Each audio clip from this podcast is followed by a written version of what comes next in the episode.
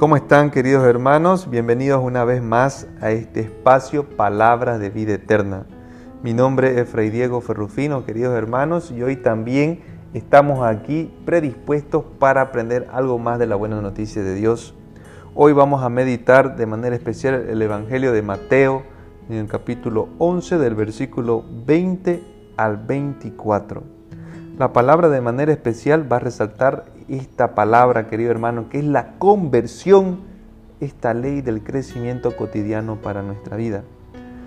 La palabra de Dios, queridos hermanos, hoy nos va a mostrar esa recriminación que Cristo hace a tres ciudades muy florecientes en la ciudad de Galilea, que bordeaban el lago de Tiberiades, que son Corosaín, Bethsaida y Cafarnaún. Estas tres ciudades, queridos hermanos, habían experimentado grandes milagros de Cristo, con mucho poder y mucha misericordia, invitando obviamente a la conversión. Pero vemos que Jesús va a decir lo siguiente, hay de ti, Corosaín, hay de ti, Bethsaida, si en Tiro y en Sidón se hubieran hecho los milagros que en ustedes se hace, hace mucho tiempo ellos se hubieran convertido, se hubieran cubierto de sayal y de ceniza. Vemos, queridos hermanos, que Jesús recrimina a estas comunidades porque hay una falta de conversión a pesar de los signos que se les acompaña y de las bendiciones que Dios da a este pueblo. Los milagros de Cristo, queridos hermanos, eran la prueba y la señal de la presencia de Dios y de la acción del Espíritu en la persona de Jesús. Obviamente, así también son signos del reino y de la salvación de Dios que invita a todos a la conversión. Por eso, la falta de respuesta verdaderamente al mensaje que Dios da y a los milagros que Jesús enseña en esta comunidad impiden que verdaderamente tengan esa actitud de conversión y por sobre todo son un signo del pueblo, queridos hermanos, rechazando a Dios y a su reino. El reinado de Dios, queridos hermanos, en nosotros comienza también por nuestra conversión a los valores verdaderos del reino, que son los del ser, la santidad, la verdad, justicia, amor y paz, frente a los del tener, que son dinero, poder, soberbia, dominio e influencia.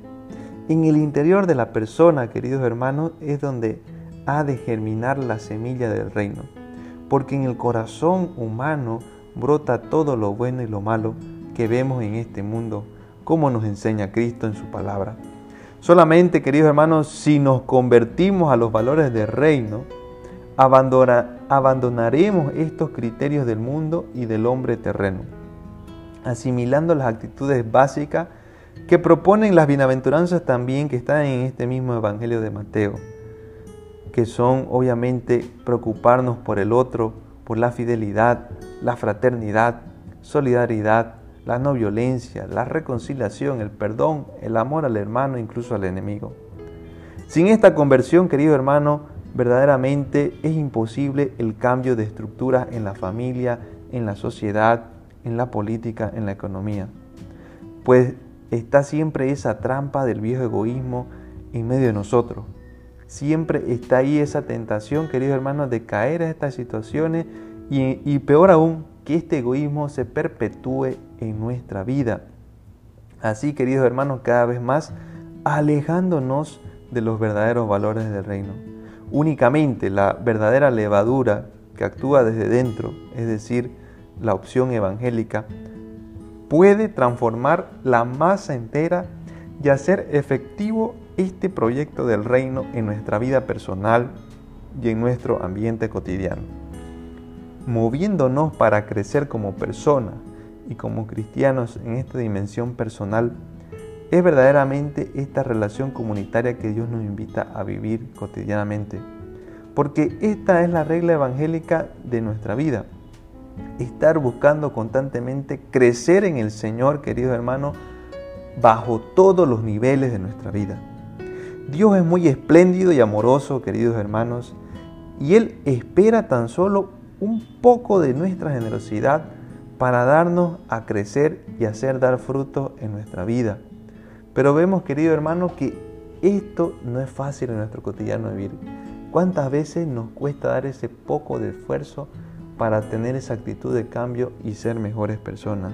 Vemos que siempre tiene su complejidad. Por eso necesitamos la asistencia de Dios en nuestra vida y tener ese carácter de humildad para reconocernos tal cual somos en nuestro día a día y así cambiar para bien día tras día, queridos hermanos, hasta que Dios mande por nosotros. Vamos a tener un momento de oración, vamos a pedir al Señor que ilumine nuestra vida y nuestro ser. Hoy, querido Padre Celestial, nos humillamos ante ti y queremos reconocer esos corazones duros que tenemos muchas veces, que hacen que verdaderamente no podamos entenderte y nos introduzcamos en el mal, a pesar de las continuas muestras de amor que tú nos das. Ábrenos, Señor, los ojos para vernos como somos y el oído para escuchar tu llamada a la conversión, decidiéndonos con gozo por los valores verdaderos del reino. Renuévanos con tu Espíritu Santo, ese que nos has dado desde el bautismo, Señor, para avanzar cada día en esta conversión cristiana que tú nos invitas cada día. Pues la meta que nos señala está siempre más allá de lo que pueden ver nuestros ojos, físicos. Por eso, Señor, danos ese espíritu evangélico, danos esas ganas de estar buscando siempre estar más cerca de ti. Ilumina nuestras vidas y todo nuestro ser. Amén. Que el Señor, querido hermano, te bendiga y te proteja siempre. Nos vemos en la próxima.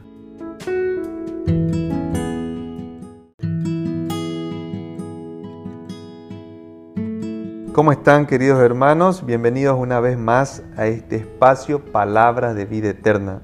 Mi nombre es Fray Diego Ferrufino, queridos hermanos, y hoy también estamos aquí predispuestos para aprender algo más de la buena noticia de Dios.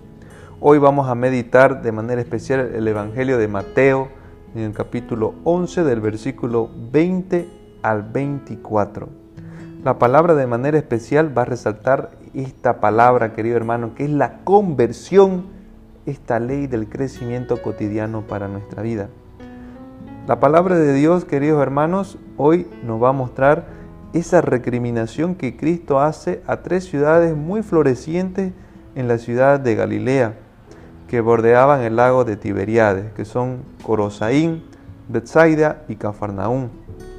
Estas tres ciudades, queridos hermanos, habían experimentado grandes milagros de Cristo, con mucho poder y mucha misericordia, invitando obviamente a la conversión. Pero vemos que Jesús va a decir lo siguiente, hay de ti, Corosaín, hay de ti, Bethsaida, si en Tiro y en Sidón se hubieran hecho los milagros que en ustedes se hace, hace mucho tiempo ellos se hubieran convertido se hubieran cubierto de sayal y de ceniza.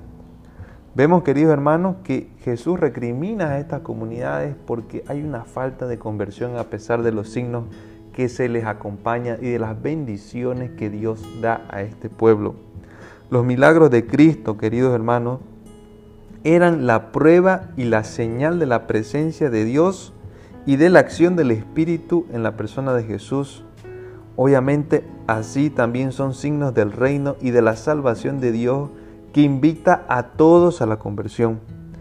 Por eso, la falta de respuesta verdaderamente al mensaje que Dios da y a los milagros que Jesús enseña en esta comunidad impiden que verdaderamente tengan esa actitud de conversión y por sobre todo son un signo del pueblo, queridos hermanos, rechazando a Dios y a su reino.